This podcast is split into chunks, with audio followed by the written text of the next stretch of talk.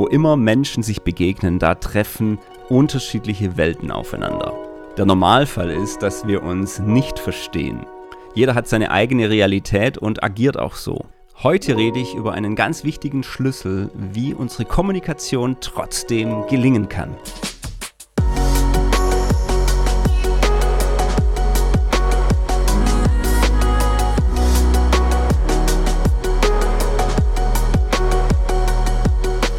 Erweckt Leben Podcast. So, nach einer langen Sommerpause bin ich wieder zurück mit dem Erweckt Leben Podcast. Heute mit einer neuen Episode. Und ja, die Sommerpause war ein bisschen ausgedehnter, als ich es vielleicht geplant habe, weil einfach so der Neustart jetzt in den Herbst rein ähm, sehr, sehr viel ähm, an Zeit eingenommen hat. Ich habe da ein paar neue Dinge am Laufen, die ich gestartet habe. Davon werde ich euch bald noch berichten super aufregend, ähm, hat aber ganz viel Konzeptarbeit, ganz viel ähm, Schreiben, Zusammentragen, Präsentationen äh, erstellen und so weiter zu tun. Und ähm, das ist so, dass man dann halt vielleicht abends irgendwo dann müde ist und keine Lust mehr hat, einen Podcast aufzunehmen, obwohl man viel zu sagen hätte. Aber da ist einfach so die Müdigkeit und die Fülle der Themen dann ein bisschen hinderlich. Trotzdem möchte ich ein Thema rausgreifen, das da hineinfließt, ja, in diese ganze ähm, Arbeit, die ich da mache. Und ähm, ihr wisst ja, ich bin systemischer Berater und ich schule eben auch andere Leute darin, wie man systemisch berät. Und das ist ein Modell, ganz zentral, ein ganz einfaches Modell, aber ein ganz wichtiges Modell, mit dem möchte ich heute äh, einsteigen oder da möchte ich euch mal mit reinnehmen. Zunächst mal zum Podcast. Ich habe jetzt äh, kürzlich reingeschaut. Ich, ich, musste so schmunzeln. Ja, also der Podcast ist ja 90 Prozent, ähm, das kann man hier sehen, ähm, in Deutschland. Und äh, er wächst ja. Ne? Es kommen Zuhörer dazu, Zuhörerinnen. Ich freue mich darüber.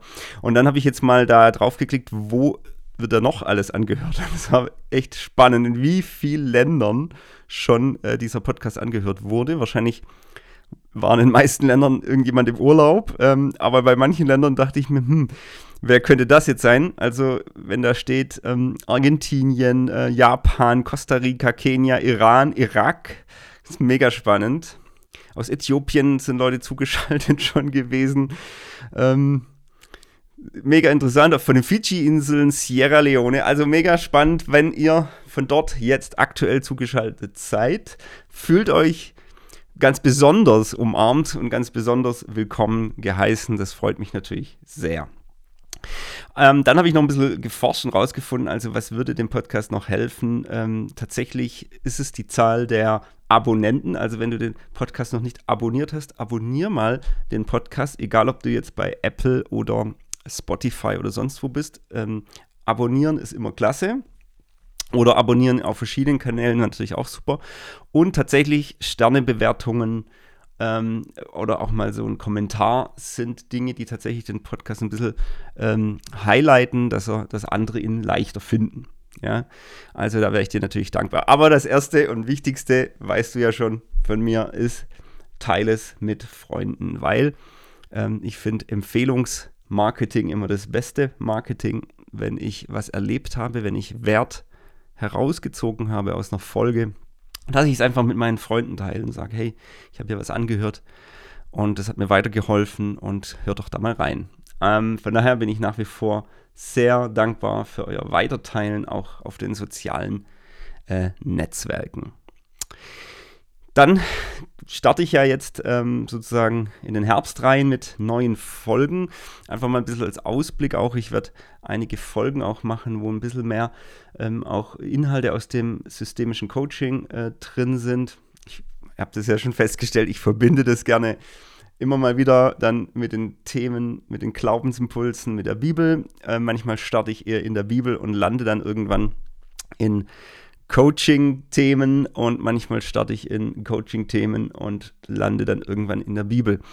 Und das ist ja so mein Herz auch, dass wir die Dinge miteinander so verbinden, dass es fruchtbar wird. Ja, dass wir nicht nur so engstirnig immer nur so in eine Richtung denken, sondern dass wir auch mal gegenseitig uns befruchten und ich so bin ich ja auch unterwegs. Also ich bin ja Ähm, ich, ich kann es jetzt prozentual gerade nicht sagen, es schwankt auch sehr, aber ich bin wirklich in der christlichen Welt unterwegs als Sprecher. Ich halte Seminare, ich coache da Menschen.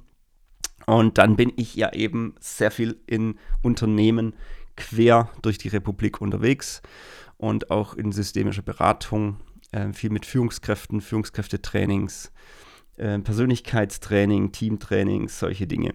Und ich mag es eben besonders, gerade in den letzten fünf, sechs Jahren, diese Welten miteinander so zu verbinden, auch ein Stück weit Brücken zu schlagen zwischen dem einen und dem anderen, wo ich sage, da gibt es Themen in der einen Branche, ja, die die anderen so bräuchten und umgekehrt.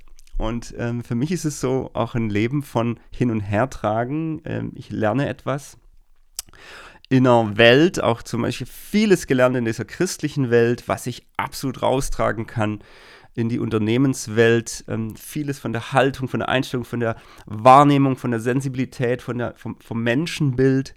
Ja, was habe ich nicht jahrzehntelang fast, ja, Menschen in seelsorgerlichen Gesprächen geholfen und da beraten. Und das sind natürlich Qualitäten entstanden, ähm, die du raustragen kannst in die Unternehmerwelt und die dort wirklich als positiv wahrgenommen werden, ja, und als großer Gewinn. Und aber dann gibt es wieder andere Themen, ähm, wo äh, die, sage ich mal, die die Welt oder ich meine viele Unternehmen, natürlich nicht alle, ja, aber viele eben an Themen dran sind, Führungsthemen, Paradigmenwechsel in der Führung, aber eben auch gerade dieser systemische Ansatz, systemische Institute, wo Themen vorantreiben, gerade wenn es um Thema Kultur geht, ähm, Kommunikation, Mitarbeiterführung, all diese Dinge, wo ich merke, da ist auf die christliche Welt noch so ein bisschen hinten dran und braucht auch wieder Inhalte, ähm, wo sie sich ja mal damit auseinandersetzen sollte. Von daher ist einfach hier so ein bisschen mal mein ähm, Herz geteilt.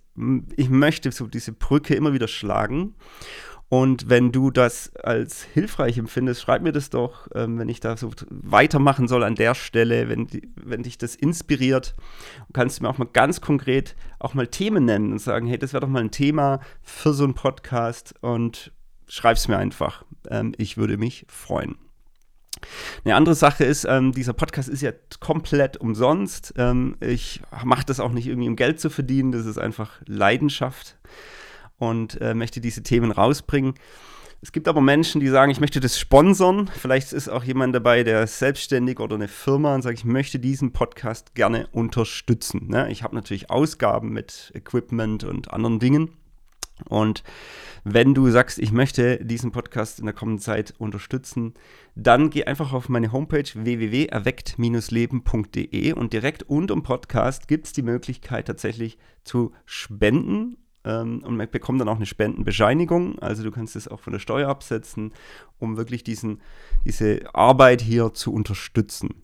Ja, ich arbeite da zusammen mit einem ähm, Verein und wir ähm, sind tätig in sozialen Medien und da kannst du die Arbeit äh, unterstützen, die ich hier mache.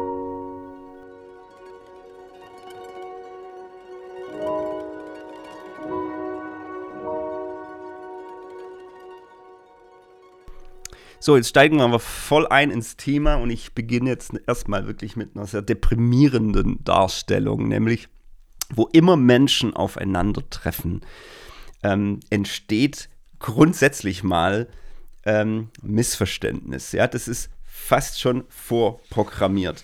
Ähm, dass man sich versteht und blind versteht, das ist meistens die Arbeit von jahrelangem Beisammensein und an der Beziehung zu arbeiten, ja, das Ergebnis. Das ist aber nicht der Normalfall, denn wo immer Menschen aufeinandertreffen, begegnen sich komplett unterschiedliche Welten. Ja, ist das Systemtheorie, ist das abgeleitet, ne? das sind Systeme, die aufeinandertreffen und der Normalfall ist, dass wir uns erstmal nicht verstehen. Ja, was das jetzt Ganze von der Theorie her bedeutet, möchte ich gar nicht so viel drauf eingehen, aber letztendlich ähm, gibt es da dieses lernpsychologische Modell des Konstruktivismus. Das kann man total übertreiben, diese Theorie.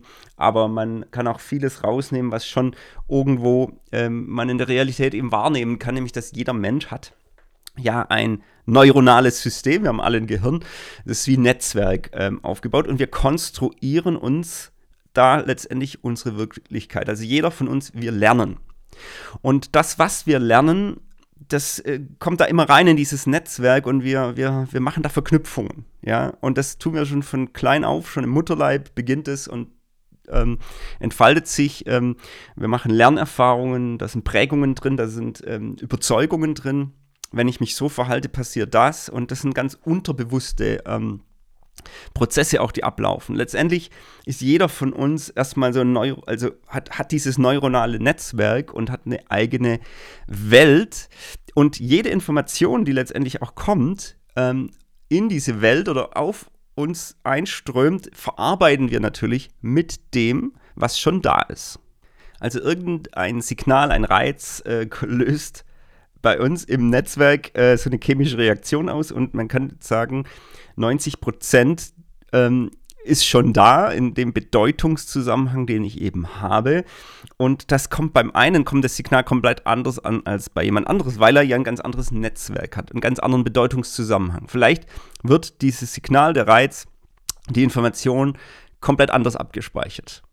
Ja, und löst was ganz anderes aus. Also klassisches Beispiel, Frau und Mann ähm, fahren Auto, ähm, der Mann ist auf dem Beifahrersitz, die Frau ähm, kommt auf eine Ampel zu, ist am Fahrersitz und ähm, der Mann sagt, die Ampel ist rot. So, und die Frau ähm, antwortet sehr bissig, hey, ähm, hör doch auf, mich ständig zu erziehen. Lass mich doch einfach äh, das selber machen, ja. So, der Mann sagt, hey, ich habe doch eigentlich nur eine Information weitergegeben. Für ihn war es vielleicht in dem Moment nur eine Sachinformation, er kennt vielleicht diese vier Ohren von Schulz von Thun, ja.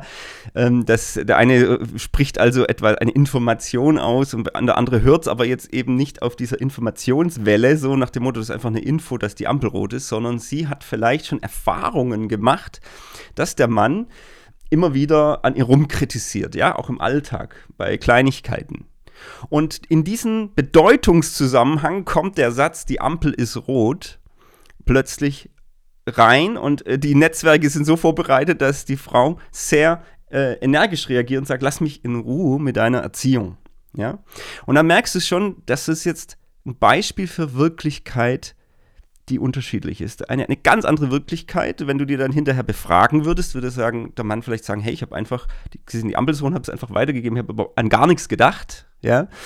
Die Frau würde vielleicht sagen, ähm, ähm, wir haben hier in unserer Beziehung ein Problem, weil, weil äh, er mich ständig erzieht und ich mache vielleicht Dinge äh, nicht immer so, wie er es möchte. Und, und dann hast du zwei komplett unterschiedliche Aussagen über eine gleiche Situation, die aber eben jeder anders konstruiert hat. Und das ist jetzt, hat mit Mann und Frau erstmal gar nichts zu tun, können es genauso die Rollen wechseln, ja, ähm, das ist überall so. Ja, äh, nicht nur in Partnerschaften, es kann auch in Freundschaften sein. Es ist zwischen Kollegen, zwischen Vorgesetzten, Mitarbeitern. Es ist in unserer christlichen Welt so zwischen Leiter und Mitarbeiter, zwischen Leiter und Gemeinde. Also es ist einfach überall. Ja, dort eben, wo Menschen aufeinandertreffen, treffen Wirklichkeiten aufeinander. Man sagt sogar, und das ist jetzt, komme ich Step by Step rein in dieses Modell, das jetzt aus dieser System systemischen Arbeit kommt, nämlich es ist wie, wenn sich Kulturen begegnen. Deswegen nennt man das Modell Kulturbegegnungsmodell. Ja, und es ist wie Planet A und Planet B. Und jeder hat eine ganz unterschiedliche Wahrnehmung der Wirklichkeit und reagiert letztendlich auch dann ganz unterschiedlich. Und das Fatale ist, dass wir uns dann eben oft missverstehen, dass wir von ganz anderen Annahmen ausgehen ähm, als es vielleicht wirklich ist. Oder wir mehr so auf dieser Seite sind, dass wir versuchen, das, was wir denken, dem anderen irgendwo überzustülpen. Ja, das wäre das klassische Modell äh, vom Sender und Empfänger. Vielleicht kennst du das. Ähm, du sendest eine Nachricht, Botschaft, irgendwas, was du sagen willst. Ja, und dann gibt es auf der anderen Seite den Empfänger, also der das dann verstehen soll. Ja, und dazwischen gibt es den Kanal. Und ich versuche halt irgendwie daran zu schrauben, dass ich vielleicht die Botschaft ein bisschen weicher, netter, ähm, ausdifferenzierter sage. Und das ist das, was wir meistens versuchen. Wir versuchen in der Kommunikation in der Regel immer den Kanal zu verbessern, also die Botschaft irgendwo zu justieren. Aber das Kulturbegegnungsmodell geht da eben einen Schritt weiter und sagt, du kannst, du kannst es auch noch netter sagen, ja, es kommt beim anderen trotzdem nicht an, weil er ja auf dem Planeten B sitzt und eben das komplett anders versteht, auch wenn es netter verpackt ist oder wenn es vielleicht argumentativ besser ist.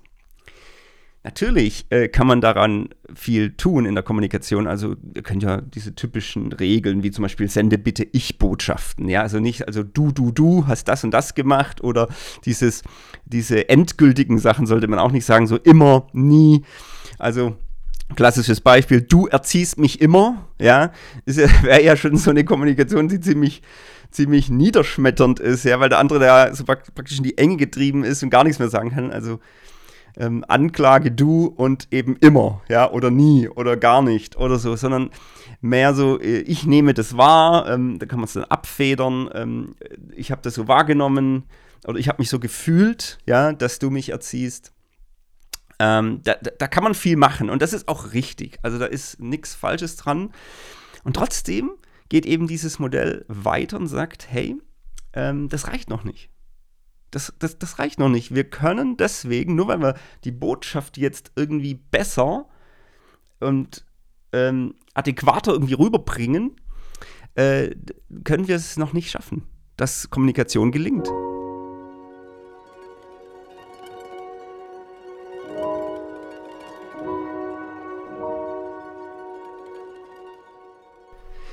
Gehe nochmal kurz einen Schritt zurück, ähm, um das Ganze nochmal ein bisschen zu unterstreichen. Ähm, ein schönes Beispiel finde ich die grüne Wiese. Ähm, stell dir mal eine richtig schöne, saftige grüne Wiese vor im Allgäu. Ja, da gibt es viele schöne, saftige grüne Wiesen. Und ähm, da war ich nämlich kürzlich, habe auch ein Foto von einer gemacht, weil ich sie eben so schön grün und saftig fand. Und jetzt stell dir mal drei Personen vor. Erstmal, was, was löst es in dir aus? Wenn du so eine grüne, saftige Wiese siehst, was löst es in dir aus? Kannst du mal drüber nachdenken. Und jetzt stell dir vor, ähm, ein junges, verliebtes Pärchen sieht die grüne, saftige Wiese. Was könnte es in, dieser Pers äh, in diesen Personen auslösen? Ah, cool. Wir haben hier Picknickdecke dabei. Lass uns doch hier einfach äh, in die Sonne liegen und eine schöne Zeit haben. Ja, also die Möglichkeit, äh, auf dieser Wiese vielleicht einfach ein Picknick zu machen. Dann kommt ein anderer vorbeispaziert, der ist jetzt äh, gerade gar nicht verliebt, sondern das ist ein Immobilienmakler oder ein Immobilieninvestor, noch besser. Ja, stell dir mal vor, ein Immobilieninvestor kommt vorbeispaziert und sieht die grüne Wiese und denkt sich, boah, hier wäre ein Luxushotel doch genau am richtigen Platz. Das heißt, du hast genau die gleiche Wiese, aber es löst im neuronalen Netz was komplett anderes aus eine ganz andere Assoziation, der gleiche Reiz und trotzdem was ganz anderes. Dritte Beispiel, du hast eine hungrige Kuh, die auf die Wiese trabt, ja, oder äh, kommt, weiß ich, wie auch immer man das nennt. Und äh, die Kuh sieht die saftige grüne Wiese. Ich muss euch jetzt nicht sagen, was die Kuh dann für Assoziationen hat. So ein ähm, berühmter systemischer Therapeut, ähm, Gunther Schmidt, sagt, letztendlich sind wir Menschen nicht nur Wahrnehmer der Wirklichkeit, also dass wir die Wirklichkeit wahrnehmen, letztendlich sind wir auch Wahrgeber. Also wir geben eine Wahrheit, eine Wirklichkeit in eine Situation rein. Und deswegen reicht es eben nicht, dass ich nur versuche, richtig zu kommunizieren im Sinne von, äh, meine Botschaft richtig verpacke, sondern ich muss lernen, den Planet des anderen, wenn es jetzt ums Zwischenmenschliche geht, den Planet des anderen zu erforschen. Wir müssen eigentlich alle, wenn man so will, zu Planetenforschern werden. Und wir brauchen einen Abgleich unserer Wirklichkeiten. In der systemischen Beratung ist es ein bisschen vielleicht sperriger Begriff, aber ich mag ihn eigentlich ähm, braucht man hochwertige Wirklichkeitsabgleiche. Ja, langes Wort.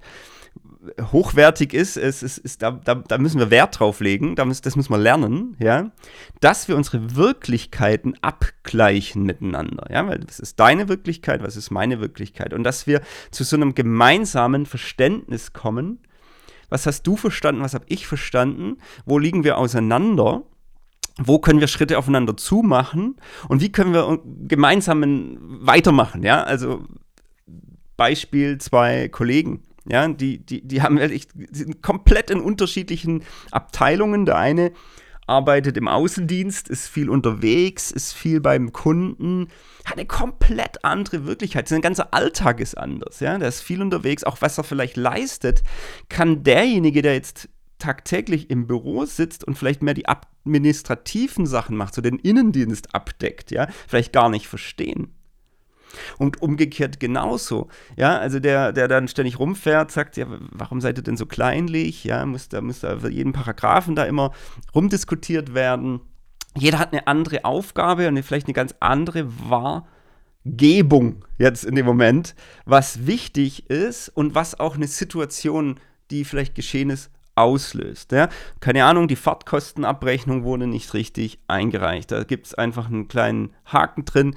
Dann würde der Außendienstler vielleicht eine ganz andere Wahrgebung haben und sagen, hey, der Kunde hat gekauft. Ähm, was, was juckt mich da diese zweite Nachkommastelle? Ja. Und der im Innendienst, der vielleicht im Büro sitzt und das Ganze abrechnet, sagt, jetzt haben wir hier ein, ein, ein Problem mit der Kasse und wir müssen jetzt ewig lang ähm, da wieder Effort reinstecken, dass wir, das ist, dass wir den Rechenfehler hier finden. Und schon hast du eine komplett unterschiedliche Wahrgebung einer Situation.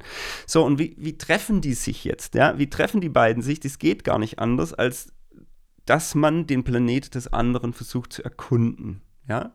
Und in der systemischen Beratung geht man jetzt eben so ran, dass man das mit Fragen macht mit guten Fragen, mit systemischen Fragen, die mir helfen, den anderen zu verstehen. In der Firma, aber das ist eigentlich in jeder Organisation so, ist ja immer die Gefahr, dass du so ein Silo-Denken aufbaust. Also Innendienst, Außendienst wäre ein gutes Beispiel. Also Silo-Denken bedeutet, ich bin so in meinem Ghetto, Silo, und ich bin auch die ganze Zeit nur zusammen mit Leuten, die das Gleiche machen wie ich. Also die Außendienstler sind untereinander natürlich bestens vernetzt, weil sie vielleicht ein Team bilden.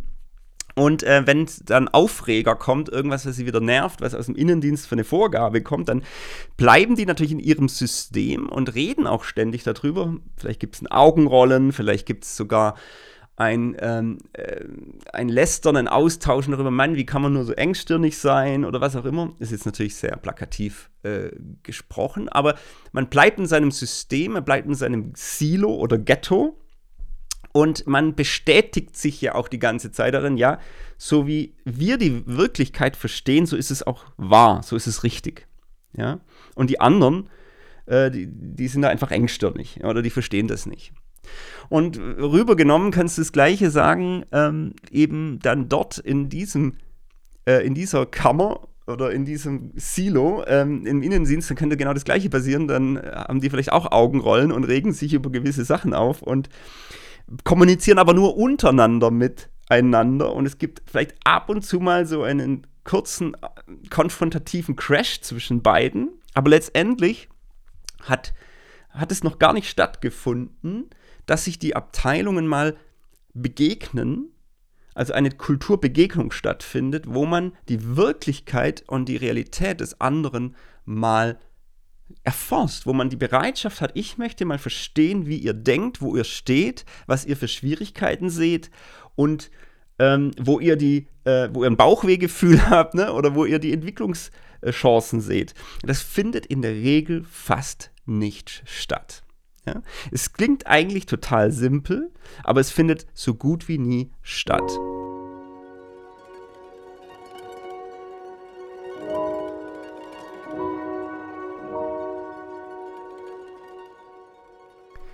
Ja, du kannst es eigentlich auf fast alle ähm, Organisationsformen beziehen. Also ich nehme jetzt mal eine christliche Gemeinde, da hast du vielleicht ein Leitungsteam, ja, und die haben eine gewisse Vision ausgearbeitet, irgendein Leitbild, ja, und da sind immer ganz tolle Worte mit drin, ja, was äh, die Gemeinde für ein Ziel hat, wo sie hin will. Das klingt immer super und dann gibt es meistens so eine Art Rollout, also irgendwie so ein Visionsabend oder eine Veranstaltung, wo das dann dargelegt wird. Und ich selber war schon im Leitungsteam einer christlichen Organisation. Das ist aber wie gesagt überall so, ja ähm, auch in irgendwelchen Führungsgremien irgendwelcher Unternehmen, ja. Und dann, und dann möchte man diese neue Kultur praktisch, ähm, praktisch bis zur Basis runter einführen in allen Abteilungen und, und versucht dann alles Mögliche und merkt schon nach wenigen Monaten, so einfach ist es nicht. Ähm, ich selber habe hab gemerkt, wenn, wenn ich das als Leiter mache, ja, und vielleicht Begeisterung auch hervorrufe in den Leuten durch die neue Idee, die wir jetzt haben, dann klappt es eine Zeit lang. Also die Leute klatschen Beifall, sagen die Mitarbeiter, klasse, dass dieses neue, diese neue Vision da ist, super. Wenn du es aber dann nicht schaffst, ähm, dass diese Sache wirklich umgesetzt wird, dass du wirklich verstehst, was es für den Einzelnen dann auch bedeutet, ja, dass es, dass es ja für die Realität eines Mitarbeiters einen kompletten Change bedeutet, ja, und der vielleicht noch gar nicht weiß, wie dieser Change zustatten kommen kann, ja, das gibt dann ganz schnell Frustration. Dann kommst du nach einem halben Jahr wieder und sagst, ich habe jetzt wieder eine neue Idee und die Leute rollen schon mit den Augen und sagen, jetzt kommt er wieder. Ja? Und so ist es ja ganz oft, dass wir als Führungskräfte, also wenn du, wenn du Führungskraft bist oder, oder Leiter oder sonst was, dass du gerne sendest. Ne? Du sendest gerne eine Info, eine Vision, hey, so wollen wir es machen. Und dann sagt, und fragst du vielleicht, hey, hast du es schon verstanden? Habt ihr es schon verstanden? Sagen die Leute, hm, noch nicht so ganz. Und sagst dann, erkläre ich es eben nochmal. Und wir senden und senden und senden. Ja? Sender-Empfänger-Modell. Wir senden die ganze Zeit, versuchen es dann nochmal zu senden, bis die Leute es endlich verstanden haben. Ähm, und dann entsteht aber meistens ein sogenannter Aquaplaning-Effekt, also sprich oben in der Führungsetage, im Leitungsteam werden immer und immer wieder die Dinge besprochen. Und die leben aber eine eigenen Realität, weil sie nicht wissen, weil sie es nicht abgeglichen haben, weil es keinen Wirklichkeitsabgleich gab mit, den, mit der Ebene drunter, also die Mitarbeiter oder mittlere Führungsebene und noch weniger mit der Ebene darunter, nämlich die einzelnen Mitarbeiter und mit der Ebene darunter die Freiwilligen oder die Praktikanten oder wer auch immer, alle, die es eben betrifft. Die kriegen, haben eine ganz andere Wahrnehmung, haben vielleicht eine ganz andere Wirklichkeit der Situation und sind da vielleicht an der Stelle gar nicht mehr so begeistert nach einer gewissen Zeit. Und Aquaplaning heißt, das ist wie beim Auto, äh, du, du fährst in, in, in, in eine sehr beregnete Straße und irgendwann merkst du, das Auto schwimmt. Ja, und der, der Steuerungsimpuls, also du versuchst oben im Auto zu lenken und es kommt nicht mehr auf die Straße. Das ist der Aquaplaning-Effekt. Und, und dann versuchen eben diese Führungsgremien immer wieder zu steuern, immer wieder nachzujustieren, immer wieder zu senden. Hey, wir haben hier nochmal, wir haben da nochmal, wir machen jetzt das. Und es kommt nicht mehr an der Basis an, nicht mehr bei den Mitarbeitern an, die rollen mit den Augen, die sagen mir, was hat das, was die da oben erzählen, überhaupt noch zu tun mit meiner Realität? Die wissen ja gar nicht, was mein Alltag ist, die wissen ja gar nicht, wie schwierig es hier bei uns ist, sie haben sich überhaupt nicht reingedacht. Ähm, das ist ganz, ganz typisch für Unternehmen, es ist aber ganz typisch auch für christliche Organisationen. Und was man eben nicht gemacht hat, man hat seine Wirklichkeit nicht abgeglichen. Man hat nicht nachgefragt, man hat nicht Raum gegeben, ähm, dass mal ähm, wirklich die Kette bis runter, ja, man könnte das ja mal so als eine Kette bezeichnen, also vom äh, vom, vom Leitungsgremium oder Führungskraft über die einzelnen Ebenen runter bis zum letztendlich dem oder derjenigen, die etwas ausführt und tut, hat man noch nicht gehört, wie erleben diejenigen das, wie sehen sie das Ganze, wo haben sie ein Bauchwehgefühl, wo haben sie Möglichkeiten, wie könnten sie da ähm, das Ganze prägen und ergänzen oder sogar weiterentwickeln, wird meistens nicht gemacht. Und deswegen ähm, verpufft viel. Also ich weiß es gar nicht, wie viel Energie in christlich, ich nehme jetzt einfach mal das Beispiel christliche Organisation, verpufft ist in den Führungsgremien versandet. Ne? Und ich kann mich da wirklich selber an der Nase packen. Also ich, ich, ich glaube, wir sind so alle halbes Jahr. Also ich war acht Jahre lang so im Führungsteam und wir sind, so, glaube ich, alle halbe Jahr mit einer neuen Idee gekommen, die dann letztendlich irgendwohin versandet. Ja? Und als ich mich so beschäftigt habe, ich war dann in der Fortbildung gesessen, in der systemischen Beraterausbildung und ich habe dieses Modell gesehen und dachte mir, das ist so einfach. Aber in acht Jahren haben wir das nie wirklich gemacht.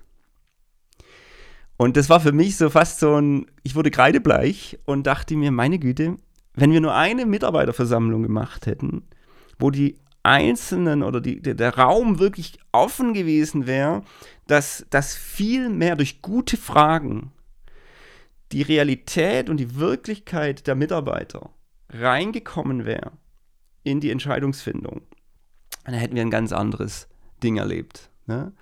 Und das klingt im ersten Moment erstmal aufwendig und kompliziert. Und genau das Gegenteil ist aber der Fall. Es reduziert die die Komplexität, es bringt das Wesentliche zutage, was du nach gewisser Zeit dann merken würdest, was danach irgendwann dann eben plötzlich doch hochpoppt, ja, für gewisse Un Unzufriedenheiten oder gewisse Schwierigkeiten, die dann eben erst viel, viel später rauskommen, wenn das Projekt dann vielleicht schon gegen die Wand gefahren ist oder eben nicht funktioniert hat, was man viel früher schon ähm, gefunden hätte, wenn man den Planet des anderen ähm, erforscht hätte. Also in dem Fall als äh, Führungskraft äh, oder Leiter den Planet des Mitarbeiters erforscht hätte. Deswegen lautet eine Regel, eine neue vielleicht, aus diesem Kulturbegegnungsmodell, dass man sagt, statt dem du 90% deine Botschaften sendest, ganz praktisch, das die Führungskraft ähm, macht so eine Präsentation zum neuen, zur neuen, zum neuen Projekt, zur neuen Idee, zur neuen Vision und äh, 90% der Zeit schiebt sie ähm, die PowerPoint-Folien durch und präsentiert ganz charismatisch und mitreißend, ähm, um Begeisterung zu erzeugen. Und 10% äh, guckt sie dann hinterher, habt ihr das auch verstanden, habt ihr noch Fragen dazu? Ne, das wäre das jetzt typische Vorgehen. Und anstatt das so zu machen, dreht das Kulturbegegnungsmodell das Ganze einfach auf den Kopf und sagt, wir müssen lernen, 10% zu senden. Also dann machst du eben deine Präsentation deutlich kürzer mit den wesentlichen Punkten.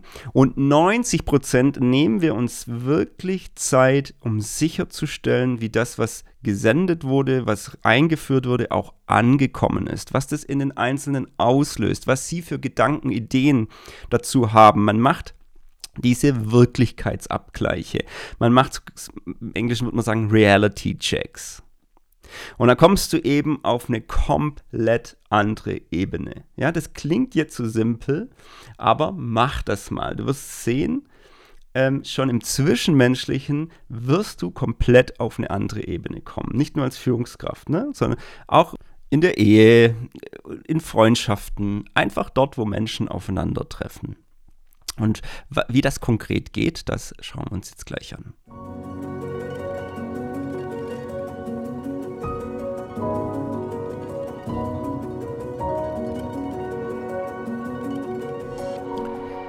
So, was wir zunächst natürlich brauchen, ist die richtige Haltung. Ähm, die Haltung eines Planetenforschers. Und die muss ich auch ausstrahlen. Nicht dem Motto, ich weiß es, ich habe die Wahrheit und ich möchte dir dir jetzt endlich mal verklickern, also erklären, dass du es endlich verstehst und wenn du es noch nicht verstanden hast, erkläre ich es halt nochmal. Das wäre die falsche Haltung. Sondern eben, du gehst davon aus, ähm, wir haben unterschiedliche Wirklichkeiten und das ist auch eine gewisse Demo zu verstehen. Ich achte den anderen auch höher als mich selbst. Das ist für mich ein biblisches Prinzip. Ich möchte die Wirklichkeit des anderen einfach mal verstehen. Ob, ich muss sie gar nicht werten. Ich muss jetzt gar nicht sagen, gut oder schlecht. Ich, es bringt ja sowieso nichts, das jetzt irgendwie ähm, wieder gleich moralisch zu sehen, sondern es geht jetzt einfach mal darum, ich möchte die Wirklichkeit des anderen einfach mal verstehen wollen. Ja, ich möchte den Planet des anderen erforschen. Also diese Haltung, die brauchst du zunächst. Und weil ich nachher noch mal ein bisschen über Beziehungen rede, auch Partnerschaften, rede ich jetzt mal über den beruflichen Kontext. Nehmen wir mal das Beispiel, einfach zwei Kollegen oder Kolleginnen und äh, da ist Zusammenarbeit und die, die, muss jetzt gar nicht unbedingt immer schwierig sein, ja, sondern man möchte einfach auch hier ähm, diesen Wirklichkeitsabgleich immer wieder machen. Und was wären jetzt zum Beispiel hilfreiche Fragen?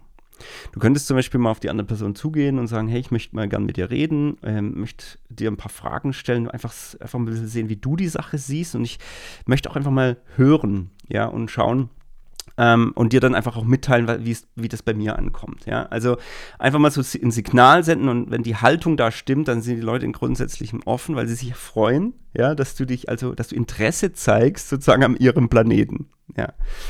Und ähm, was sind jetzt Fragen? Also Gern, Kernfrage ist immer dieses, was ist bei dir angekommen? Ja, das ist die Kernfrage. Also ähm, wenn, wenn ich irgendwas sage oder irgendeine Idee habe und dann erstmal immer, kann immer rückfragen, hey, was ist bei dir angekommen? Das ist mal grundsätzlich so, was man sich merken kann ähm, als kleine äh, als, als kleiner Reminder dann in, in so Situationen, egal was du sendest, wenn irgendwo Informationen weitergehen, mach den Reality-Check, hey, was ist bei dir jetzt angekommen? Und dann höre erstmal zu, bevor du schon wieder einhakst. Ja, was denn, weil das ist mega spannend, ja, wenn du das mal versuchst, überall, wo du Informationen weitergibst, egal in welchen Beziehungen, diesen Reality-Check zu machen, du wirst dich wundern, was bei den Leuten ankommt. Ja? Und was eben nicht ankommt und wo du denkst, dass das angekommen wäre, aber es eben nicht angekommen ist. Ja? Und also allein schon diese eine Frage macht schon einen gewaltigen Unterschied. Was ist bei dir angekommen? Und dann zuhören, zuhören. Und überhaupt nicht wieder einhaken und sofort verbessern, sondern mal die Wahrheit, diesen Planet des anderen erstmal wirken lassen und diese Wirklichkeiten ähm, verstehen zu wollen. Ja, das ist diese Haltung. So, und dann gibt es natürlich Fragen im Gespräch. Hey, kannst du mir mal aus deiner Sicht erklären, ja, was das Thema XY für dich bedeutet? Ja, und wie du, wie es dir damit geht, ja? Ähm, was ist deine Wahrnehmung der aktuellen Situation? Was denkst du, welche Sichtweise ich dazu habe? Ja, das ist auch mal ein spannender Punkt zu wissen. Ähm, was denkst du eigentlich, wie ich die Sache sehe? Weil meistens wissen wir das gar nicht voneinander. Wir reden auch normalerweise nicht drüber, aber das wäre eine spannende Frage. Ähm, was sind deiner Meinung nach entscheidende Kriterien dafür, dass unser Projekt oder unsere Kooperation erfolgreich sein wird? Hast du an irgendeiner Stelle ein ba Bauchwehgefühl? Wo hättest du einen Lösungsansatz? Was siehst du als unsere nächsten Schritte an? Oder wie willst du mit der Sache umgehen? Was hast du vor? Ähm, all diese Fragen bringen letztendlich einen Blick hinein in die Wirklichkeit des anderen. Wenn das Ganze ein bisschen konfliktmäßiger schon aufgeladen ist, ja, ähm, kann man auch mal ganz ehrlich fragen, hey, wie geht's dir eigentlich ähm, in der Kooperation mit mir? Sag mal, mal von 0 bis 10, ja, Skala von 0 bis 10, wie läuft aus deiner Sicht die Zusammenarbeit zwischen uns? Was ist gut? Was ist nicht so gut? Ja, was ist vielleicht unausgesprochen? Ne? Ich verspreche, ich höre nur zu, ich will es einfach mal wissen. Und dann sagt die Person vielleicht irgendeine Zahl, ja, pf, bin so bei einer 5, ja, und dann sagst du, ja, okay, was, was lässt dich jetzt auf das 5 sein? Warum ist es, warum ist es nicht höher? Warum ist es, warum ist es nicht niedriger? Und dann hörst du von der Person vielleicht, das fehlt mir noch, ja, an den und den Stellen merke ich in unserer Kooperation, da hängt was, da ist was für mich noch unklar.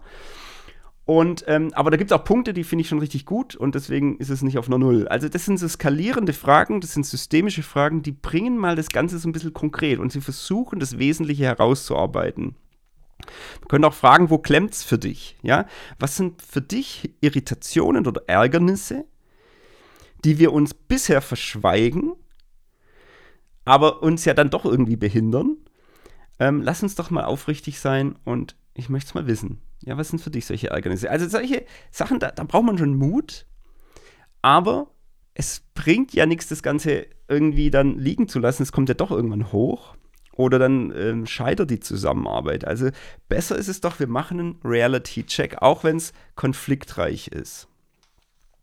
Und dann finde ich eine ganz tolle, konstruktive Frage da auch zu stellen, hey, was müsste denn mein Beitrag sein, damit du sagen könntest, jawohl, es ist super äh, mit dir zusammenzuarbeiten.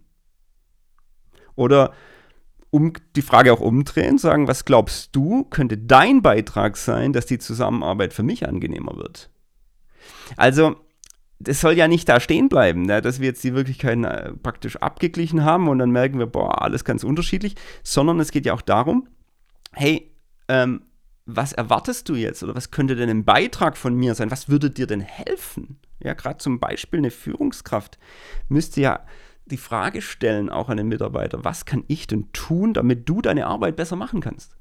Das ist eine tolle Frage. Also wenn eine Führungskraft diese Haltung hat und auch diese Frage mutig stellen kann, hey, was kann ich noch verändern?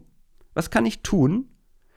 Was wäre mein Beitrag, dass du als Mitarbeiter deine Arbeit besser machen kannst? Und wenn der Mitarbeiter wirklich die Freiheit hat, auch was sagen zu dürfen, ähm, dann wirst du da ganz tolle, ähm, interessante Informationen bekommen, die du sonst nicht kriegen würdest.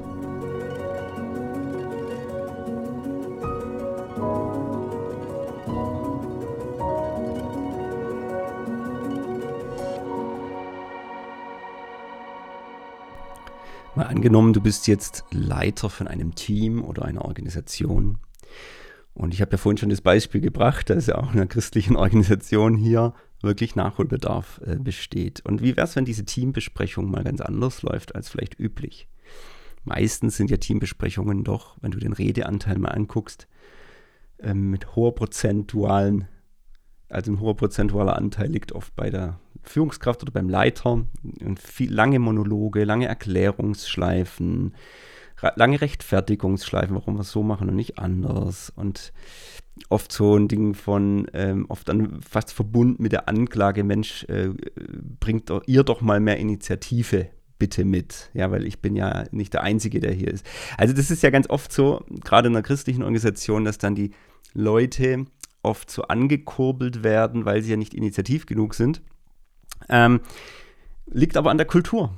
Ja, und äh, liegt daran, dass der Raum nicht da ist. Wenn der da wäre, würden die Leute auch deutlich mehr sich einbringen. Es gibt natürlich Passivität, die gibt es immer. Aber man muss auch mal die Frage stellen, habe ich denn den Raum geschaffen? Und jetzt mache ich mal ein Beispiel für eine Teambesprechung, wie es vielleicht mal anders sein kann. Das kannst du, musst du nicht jedes Mal so machen, aber es wäre gut, auch mal so einen Reality-Check einzubauen. Ganz, ganz easy. Immer ganz simpel.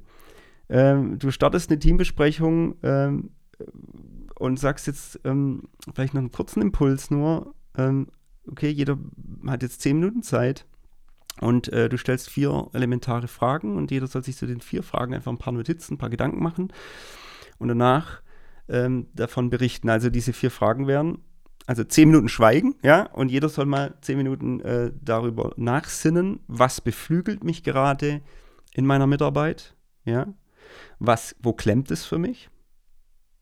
Was heißt das für meine Rolle oder für meine Aufgabe? Und was brauche ich von dem Leiter oder der Führungskraft? Vier simple Fragen. Und du wirst, ich kann es mit hundertprozentiger Wahrscheinlichkeit sagen, wenn dann danach jeder einfach so ein, ähm, ein kurzes, ähm, ja, einen kurzen Beitrag leistet, also es, das reicht eine Minute, zwei Minuten, um zu diesen vier Fragen kurz Stellung zu nehmen in so, einer, in so einem Team, und das machen die Reihe um und die anderen dürfen das nicht kommentieren, das einfach mal nur stehen lassen. Ja, diese Wirklichkeiten einfach mal wirken lassen. Du glaubst nicht, was in zehn Minuten mit guten Fragen alles klar wird. Da kommen wirklich wesentliche Punkte hoch. Und dann kann man ja einen Schritt weiter gehen und dann sagen, okay, was kommt jetzt an? Und danach können, können wir nochmal eine Runde machen. Was ist bei euch anderen angekommen, was die anderen gesagt haben? Ja, was ist bei der Führungskraft angekommen? Du bist natürlich in einer ganz anderen Ebene von Gespräch und Austausch ähm, als wenn du einfach nur losgelegt hättest. So einen Raum zu schaffen ähm, für Wirklichkeitsabgleich bringt dich auf eine andere Ebene. Und es braucht aber Mut. Es braucht den Mut, weil du weißt, es könnten Dinge hochkommen, die vielleicht im ersten Moment ähm, ungewöhnlich oder ungemütlich sind, wo vielleicht kritisch sind. Ich glaube, das ist auch der Grund, warum es viele nicht machen wollen. Aber wie gesagt, es bringt ja nichts. Am Ende denken es die Leute ja sowieso. Und was habe ich denn davon, wenn es dann jeder sozusagen auf der Hinterbühne, wenn du dir das mal so ein Theater vorstellst, auf der Hinterbühne Bühne wird gequasselt, wird geredet, wird hintenrum geredet und nach vorne auf der Bühne äh, grinsen wir alle, machen ein schönes Stück. Ja, das, das irgendwann wird das Stück darunter leiden, wenn auf der Hinterbühne Sachen nicht benannt werden, ja, wenn die Sachen so unterschwellig laufen. Und deswegen habe ich das angesprochen, gerade in christlichen Organisationen sind wir, wollen wir immer so nett miteinander sein und äh, haben dann Angst vor echten, hochwertigen Wirklichkeitsabgleiten. Und wir haben auch nicht die, die, ähm, die Übung, ja. Und deswegen so ein ganz einfaches äh, Prinzip, wie ich es gerade hier schildere, könnte schon einen ganz tollen Mehrwert bringen. Ist übrigens auch nichts anderes, was zum Beispiel ein systemischer Berater machen würde. Ja? Der würde reinkommen und sowas in der Art machen mit einer Gruppe wenn es ein guter Berater ist, wird er nicht nur mit der Führungskraft reden. Ja, die schlechten Berater, die setzen sich ins Führungsgremium, reden mit denen und geben denen ein paar tolle Tipps, die sie dann umsetzen sollen und sehen niemals die Mitarbeiter. Das macht ein systemischer Berater in der Regel nicht. Ein systemischer Berater möchte das ganze System ja wahrnehmen. Er möchte wissen, was hier die Dynamiken sind, was hier abgeht, was sind die Muster, was ist hier die Kultur, wo sind vielleicht, ähm, was, was, was läuft hier so auf der impliziten Ebene, eben auf der Hinterbühne. was, was geht hier ab? Ne? Und dann wirst du eben Formate bringen, wie das, was ich gerade genannt habe, oder ein paar andere äh, spannende Formate, wo du dann so die einzelnen Leute interviewst und dann andere fragst, wie das jetzt bei dir angekommen ist und so weiter. Dass du dieses System, dass es offenbar wird, dass es sichtbar wird, dass man es spürt und dann wir die wesentlichen Punkte rausgreifen können, sagen, und hier brauchen wir ähm, hier müssen wir ansetzen an den, den Punkten, um weiterzukommen. Hier müssen wir einen Anstoß geben. Ja? Hier müssen wir was in Bewegung bringen.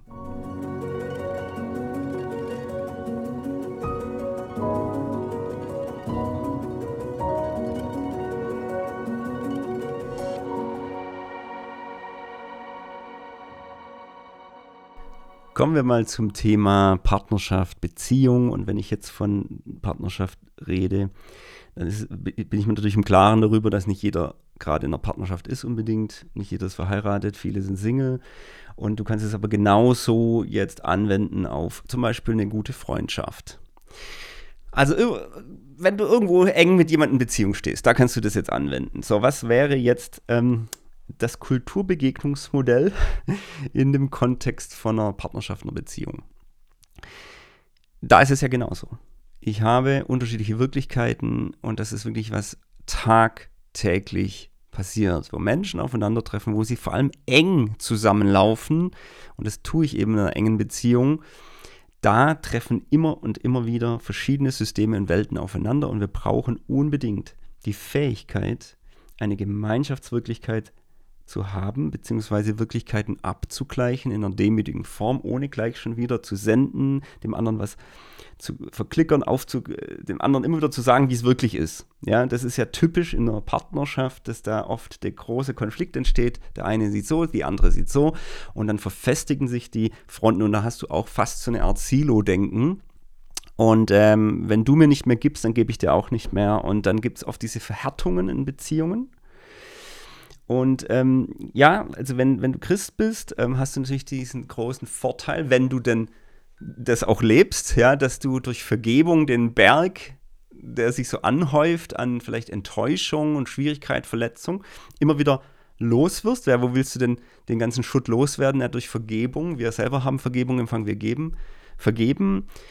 Und trotzdem bleibt ja dann auch die Frage, wie, wie verständigen wir uns dann aber? Und, und dann ist eben wieder dieses Modell dann hilfreich, ne? dass ich dann sage, ich möchte jetzt aber auch verstehen wollen, wie du es siehst. Und ich möchte deine Welt verstehen.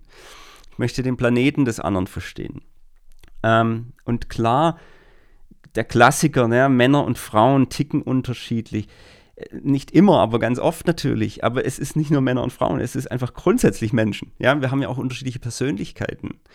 Und diese Haltung brauchen wir und was hilft uns jetzt mal ganz konkret, um sowas herzustellen?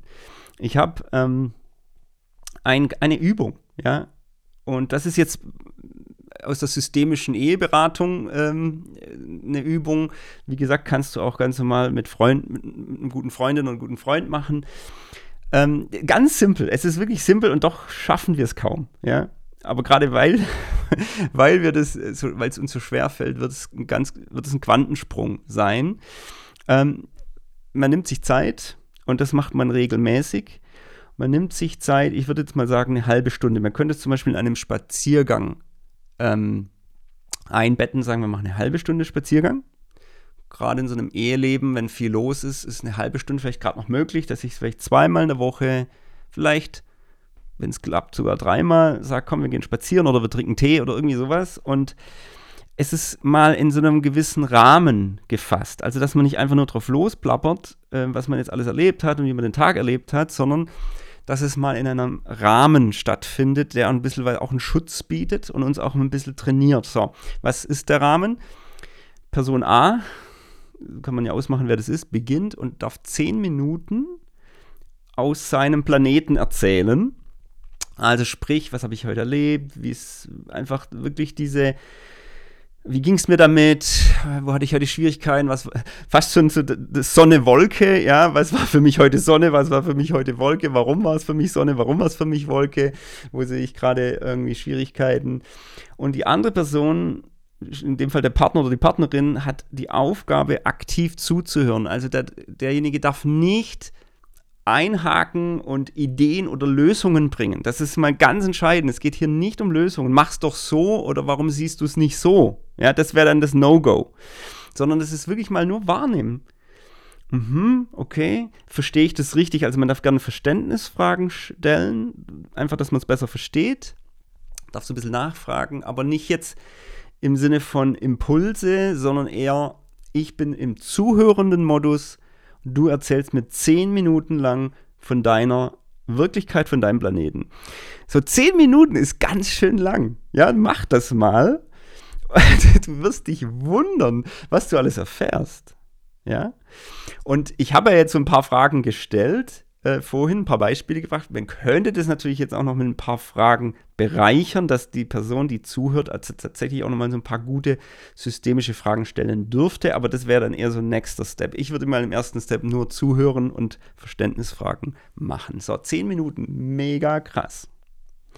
So, was wäre jetzt dann die ähm, wenn die zehn Minuten um sind, man kann auch den Wecker stellen oder das Handy, das klingelt nach zehn Minuten und dann darf die Person den Satz fertig machen und dann zwei Minuten aber wirklich nur zwei Minuten, auch bitte Wecker stellen, erzählt Person B, also der Partner in dem Moment oder der Freund, was ist bei mir angekommen? Was löst es bei mir aus von dem, was ich gerade eben gehört habe? Zwei Minuten.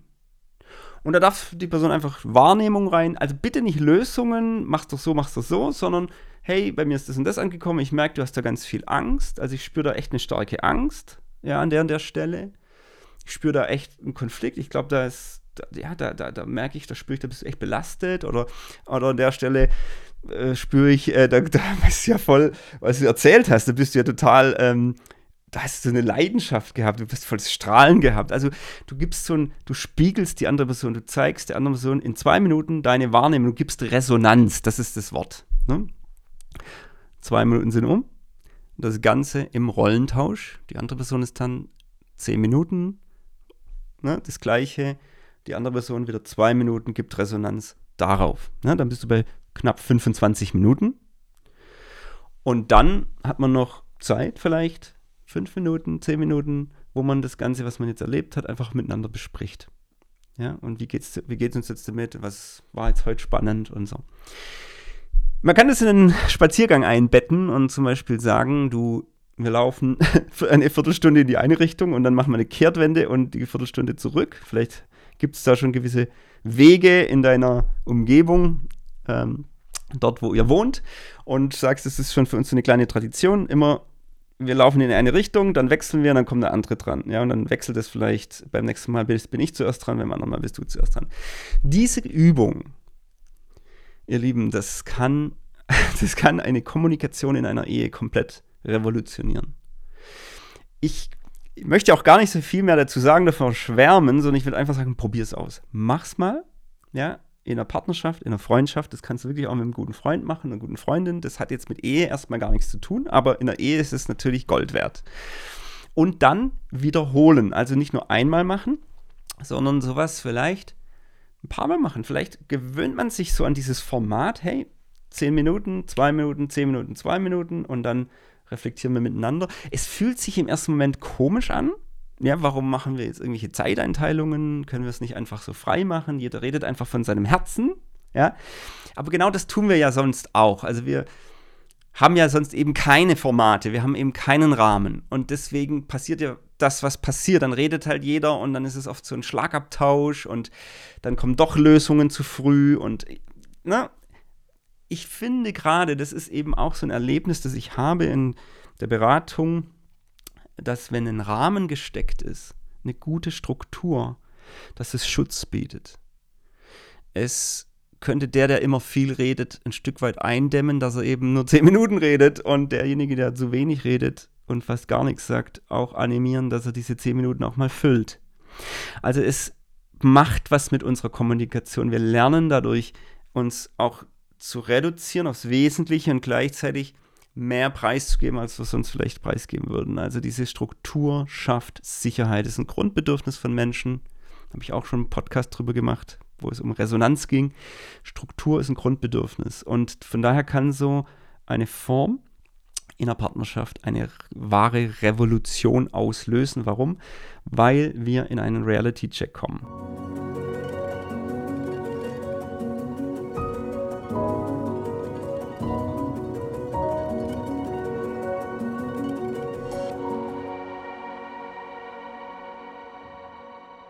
Egal in welchem Feld du arbeitest, das Kulturbegegnungsmodell kann dir wirklich helfen. Es kann wirklich ein Game Changer werden, deine Haltung verändern, die Art, wie du zuhörst, die Art, wie du versuchst, die Planeten des anderen zu verstehen. Also ob du jetzt äh, im Verkauf arbeitest, hey, wenn du den Planeten des Kunden wirklich verstehst, dann bist du der beste Verkäufer. Ne? Wenn, wenn, du, wenn du Lehrer oder Lehrerin bist ähm, und den Planeten der Schüler verstehst, bist du der beste Lehrer das ist wirklich, ähm, das ist wirklich, da, da kann man es doch wirklich äh, festmachen. Denk mal zurück an deine Schulzeit, wenn, wenn da Lehrer und Lehrerinnen waren, die wirklich deine Welt verstanden haben, deinen Kontext verstanden haben, weil sie sich darauf eingelassen haben. Hey, das waren die, wo man sich am, am wohlsten einfach gefühlt hat. Ja? Also du kannst es auf alle Bereiche anwenden, überall dort, wo eben Menschen zusammentreffen. So, ich hoffe, ich konnte dir mit diesem äh, Impuls heute äh, Inspiration geben und wünsche dir viel Erfolg beim Umsetzen der Übungen, die ich jetzt hier mal weitergegeben habe. Mach's auf jeden Fall. Ja, du musst es erleben. Das ist ganz wichtig. Mach's auf jeden Fall. Und dann stelle ich jetzt eben genau diese Frage an dich, den Hörer. Was ist jetzt bei dir angekommen? Ja, das kannst du mir schreiben, würde ich mich sehr darüber freuen. Und dann würde ich auch wissen, ähm, ich mache hier so Podcast eine Dreiviertelstunde, Stunde und dann wäre es mir natürlich auch wichtig zu wissen, was ist denn überhaupt angekommen? Was hat es ausgelöst bei dir? An welchen Punkten hast du Erlebnisse gemacht, die tatsächlich eine Veränderung gebracht haben, wo du was Positives erlebt hast? Und an welchen Punkten ist es vielleicht schwierig oder noch unverständlich gewesen? Also, diese Frage stelle ich auch dir und ich freue mich über deine Antwort. Bis zum nächsten Mal. Ciao.